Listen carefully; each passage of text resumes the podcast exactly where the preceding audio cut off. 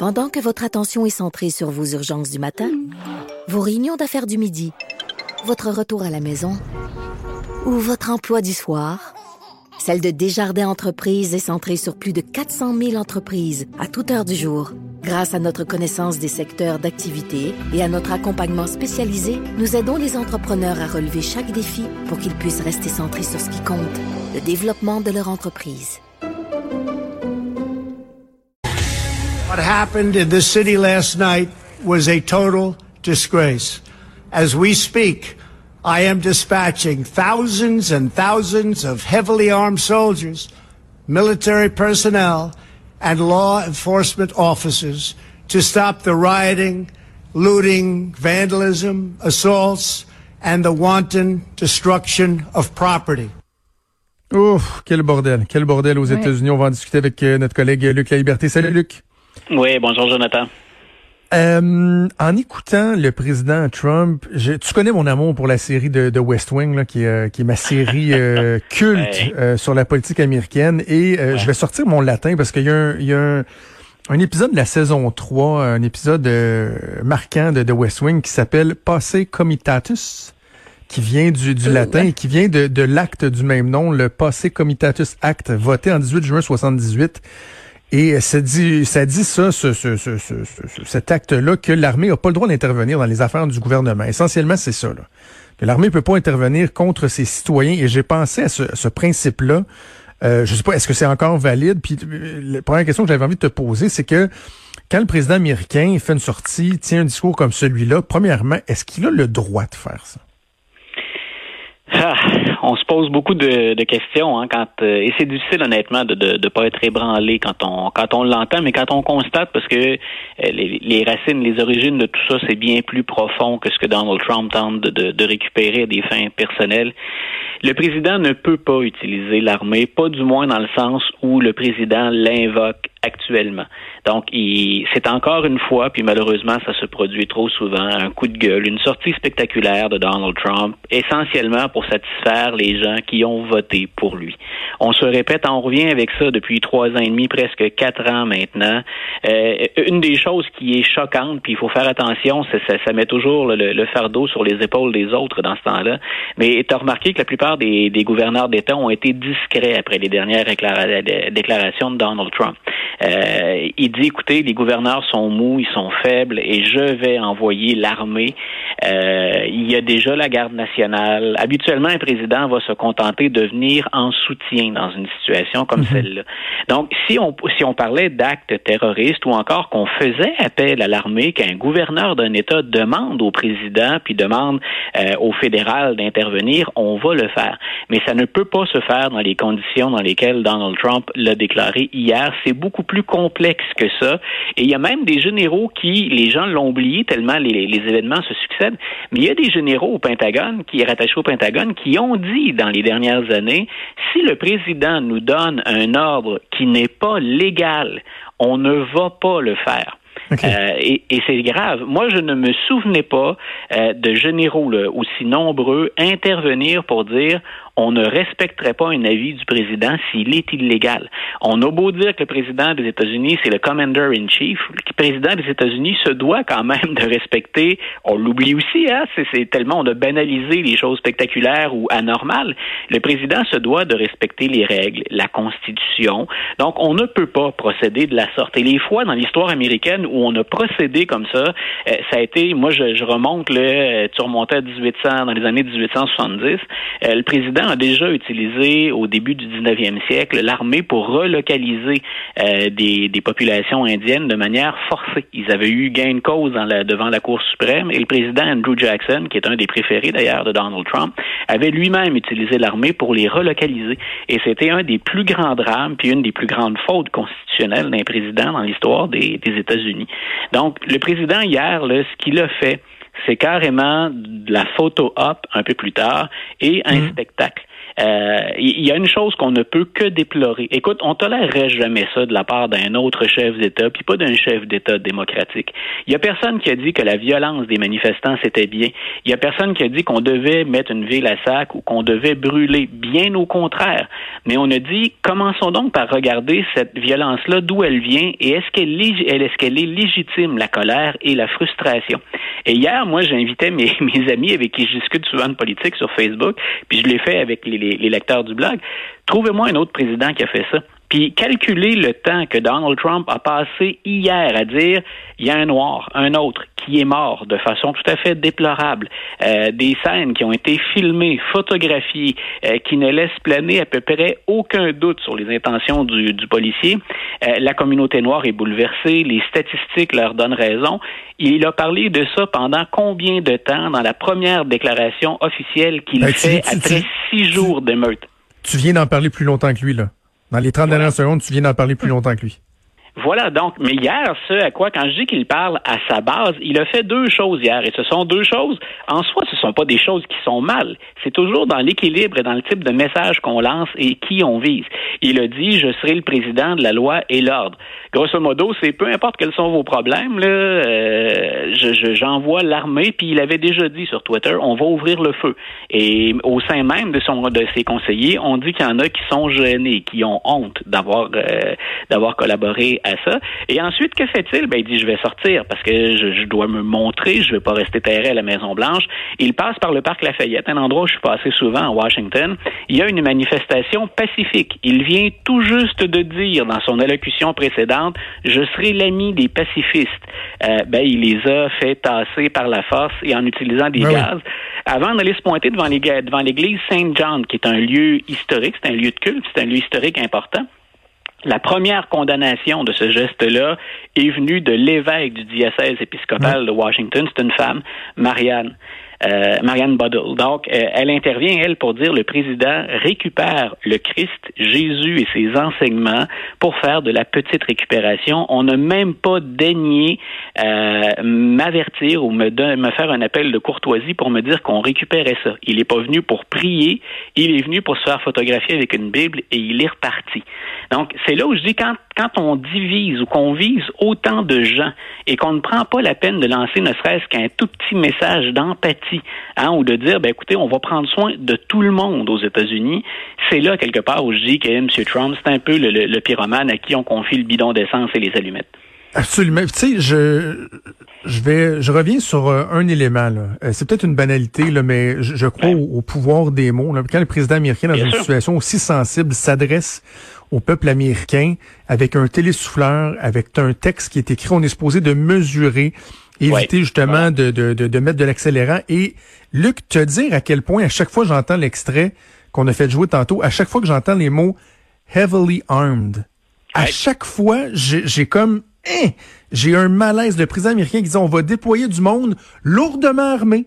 Sais, il insiste sur le lourdement armé. Mm. C'est comme c'est une menace là. Je, je peux pas, je peux pas m'expliquer une attitude comme celle-là. Et ce qui, ce qui est important, parce que les gens vont dire, oui, mais écoutez, euh, Obama avant lui a pas réglé ça, Bush, Clinton et les autres. C'est vrai. C'est vrai, mais moi, le, le, le, la symbolique de la présidence, là où, où c'est important de l'utiliser, c'est qu'il n'y a pas beaucoup de voix aux États-Unis qu'on écoute systématiquement d'un océan à l'autre, qui ont autant d'impact dans les médias, puis Trump probablement plus que n'importe quel autre avec la, la, façon dont il utilise Twitter.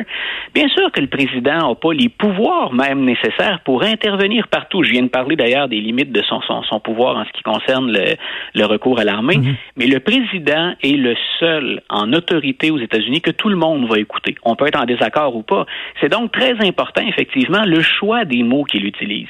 Et si vous n'utilisez que la violence, le recours à la violence et l'armée, et je dis pas qu'il faut pas assurer la sécurité des Américains, tout est dans, tout est une question de nuance, mais effectivement, s'il n'insiste que sur les armes et sur la puissance des armes, mais il n'y a aucun mot rassembleur, aucun mot d'empathie, aucun mot pour dire, hein, le fameux Make America Great Again, il est où le Great Again quand tout ce que vous avez comme moyen, c'est d'envoyer l'armée avec l'artillerie la plus lourde? On est vraiment dans les exagérations, dans l'extrême, et c'est tout à fait déplorable. Il n'y a pas d'autre mot que, que, que ça à utiliser dans les circonstances.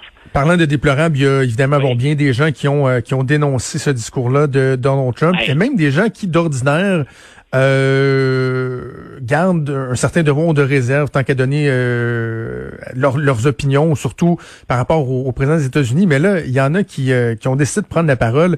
Et je veux absolument qu'on écoute un extrait. Ça s'est passé hier à, CNN avec Christian Amanpour. C'est le chef de police, le chef de la police de Houston, le chef la police de Houston. On est-tu dans un État qui peut ressembler à un territoire euh, assez, euh, assez sympathique peut-être pour les républicains? Écoutez ce que le chef de la police de Houston avait à dire. Let, me just say this to the President of the United States on behalf of the police chiefs in this country. Please, if you don't have something constructive to say, keep your mouth shut because you're putting men and women in their early 20s at risk. If you don't have something to say, like Forrest Gump, and don't say it because that's the, the basic tenets of leadership. And we need leadership now more than ever. And it hurts me to no end because we, whether we vote for someone, we don't vote for someone, it's still our president. But it's time to be presidential and not uh, try to be like you're on The Apprentice. This is this is not this is not Hollywood. This is real life, and real lives are at risk. Incroyable, c'est incroyable ce, ce, ces propos-là du chef de police de, de, Houston pour le bénéfice des gens qui ont euh, qui ont peut-être pas une bonne maîtrise de l'anglais. Essentiellement, il dit si t'as rien de constructif à dire, ferme ton clapet, ferme ton clapet parce que tu mets en danger des jeunes hommes et des jeunes femmes qui eux doivent faire face à cette violence-là dans les rues. C'est le temps d'avoir du leadership. On n'est pas Hollywood là, tu sais. C'est ça. À la fin, il dit, écoute, c'est pas Celebrity Apprentice, là. il y a des vraies vies en, en jeu. Et je, je écoute, c'est, c'est, c'est, on a tellement banalisé les exagérations de Donald Trump, ses déclarations à l'emporte-pièce, que ça, là, ça devrait, ce qu'on vient d'entendre, on devrait même pas se soucier que ce soit républicain, démocrate, du Nord, du Sud, de l'Est ou de, ou de l'Ouest. C'est comme ce qu'on appelle le gros bon sens. Tout se règle pas puis s'explique pas avec le gros bon sens. Mais ça devrait se faire l'unanimité. Et un des problèmes, c'est que ça ne fait pas le président ne peut pas se permettre de donner un spectacle comme celui-là, puis d'encourager les pulsions les moins nobles de certains de ses citoyens en s'exprimant comme il le fait. Je veux dire, ça, c'est comme le B à. Euh, je l'ai dit, on tolérerait pas ça nulle part ailleurs dans un pays démocratique. C'est vraiment une attitude d'un chef de République de bananes qui aurait une petite armée à sa disposition. Fort heureusement, ce que j'exprimais tantôt, c'est qu'on est aux États-Unis. Et il y a des généraux qui ont pris la peine de dire, bien sûr que le président, c'est le commandant en chef. À partir du moment où l'opération est valide puis qu'elle fonctionne dans les règles du jeu, c'est lui qui a le dernier mot. Mais on ne va pas tomber dans l'illégalité parce que le président nous l'ordonne. Donc, il y a des gens hier qui s'inquiétaient sincèrement d'avoir un, affrontement. on, a répété bien souvent que les États-Unis, c'était une poudrière. Et les gens se disent, ah, mhm. sûrement que c'est dans les médias, on exagère. Non, on le voit là. On en est à la septième journée de soulèvement d'émeutes et pas dans une ville, pas qu'à Minneapolis, un peu partout.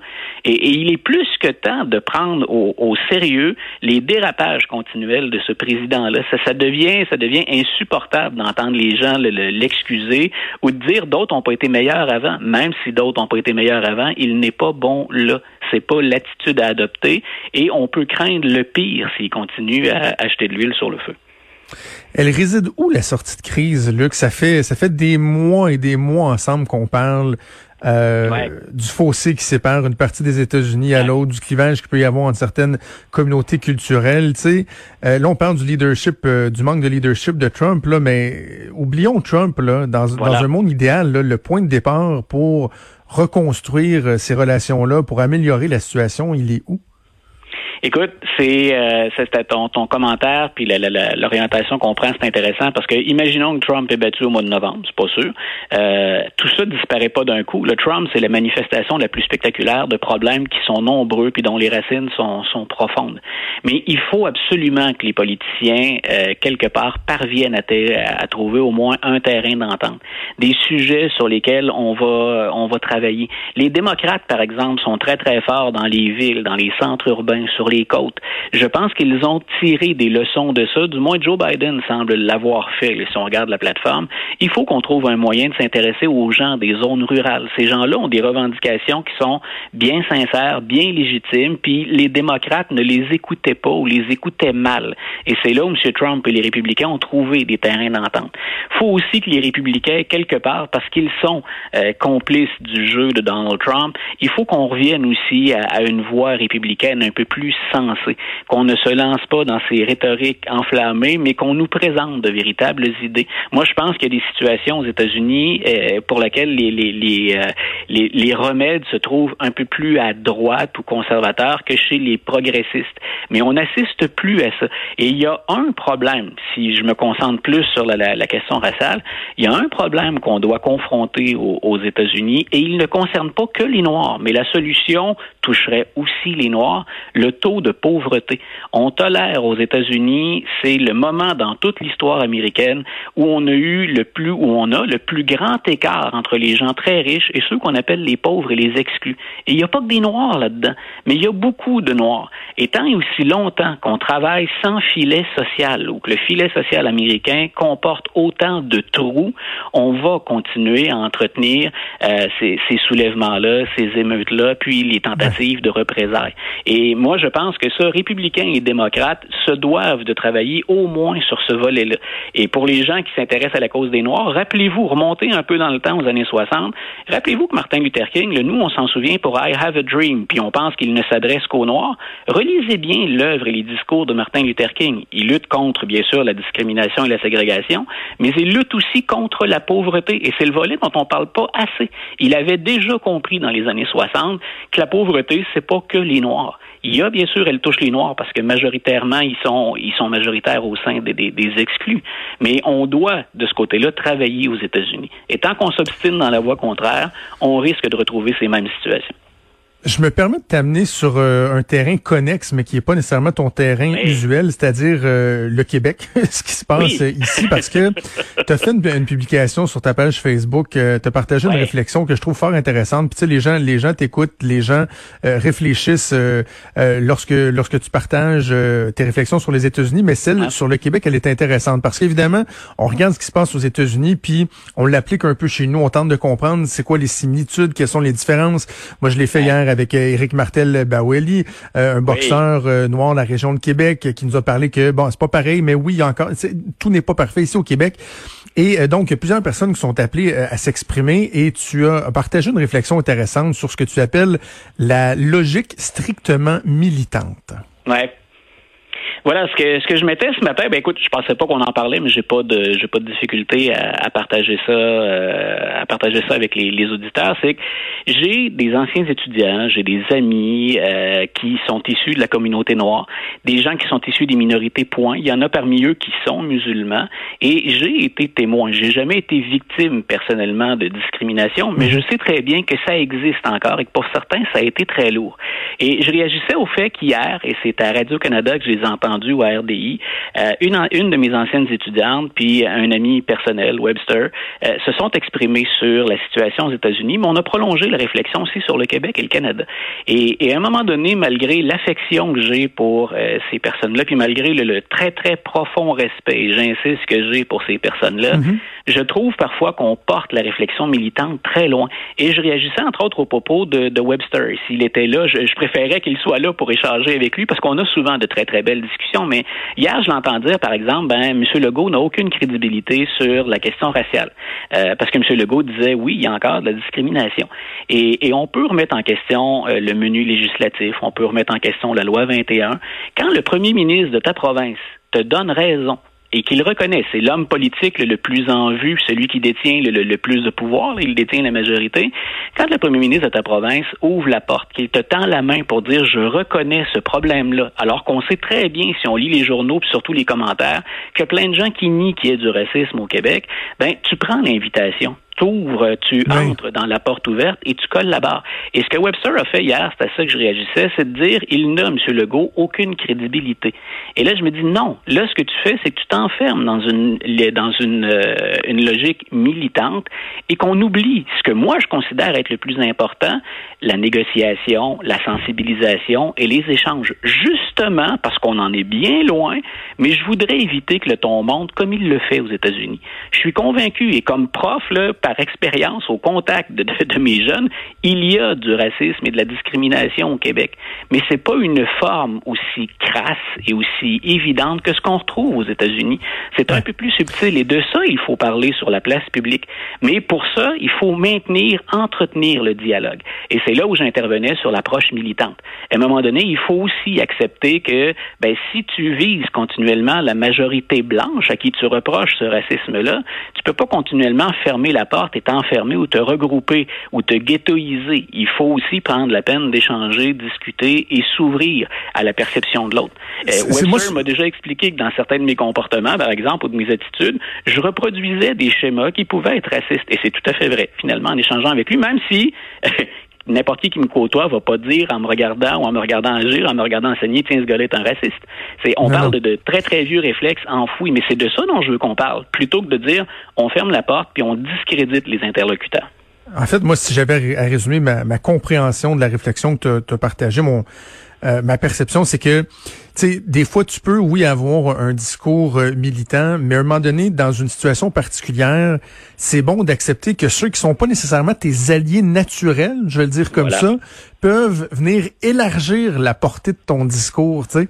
Donc oui, peut-être que le premier ministre du Québec, la loi 21, tu l'as pas aimé, tu trouves qu'elle crée une espèce de clivage, mais là, quand le premier ministre lance une perche, il dit oui, il y a une certaine forme de, de racisme qui existe, blablabla, ben, euh, prends-les amène-les dans ta gang, trouve, trouve des terrains d'entente, des bases pour que le discours résonne encore plus pour essayer de faire changer les choses. Donc, tu sais, c'est pour ça que... Tu vas, chercher, tu vas chercher à ce moment-là un porte-voix supplémentaire. Exact, exact. Et, pas le ce que, ce que je reprochais là-dedans, c'est que surtout, on a tendance à tout médiatiser. Puis à partir du moment où on a un sujet de médias de, très délicat dans les médias, on sait qu'au Québec, c'est l'opinion qui domine avant l'information. Dans les médias, ce qui vend, c'est l'opinion. Et si on laisse les, les, gestionnaires d'opinion prendre le dessus, on discute pas pendant ce temps-là, on polarise on s'oppose, on va diaboliser l'autre position et c'est ce que j'aime pas. Comme prof, dans mes classes, ce que j'adore, c'est on prend le sujet puis on regarde toutes les facettes t'es un noir, t'as été victime de discrimination, puis on aborde cette question-là dans les cours. Go, raconte-moi ton expérience. Mais ça se fait sous forme d'échange et de discussion. Ça se fait pas de façon très, très polarisée, de façon très, très spectaculaire, enflammée, puis emportée. Mais on, on semble être de moins en moins capable de cette nuance-là et de ce discours-là. Et c'est la raison pour laquelle je disais, les individus euh, auxquels je réagissais sur mon, mon, compte Facebook, ce sont des gens que j'aime et des gens que je respecte ben profondément mais il y a moyen de discuter très ouvertement puis très franchement avec des gens qu'on aime. Et, je détesterais que ce soit récupéré éventuellement comme étant on s'oppose, on jette, hein, on vient jeter de l'huile sur le feu. Je viens de déplorer ça du président américain.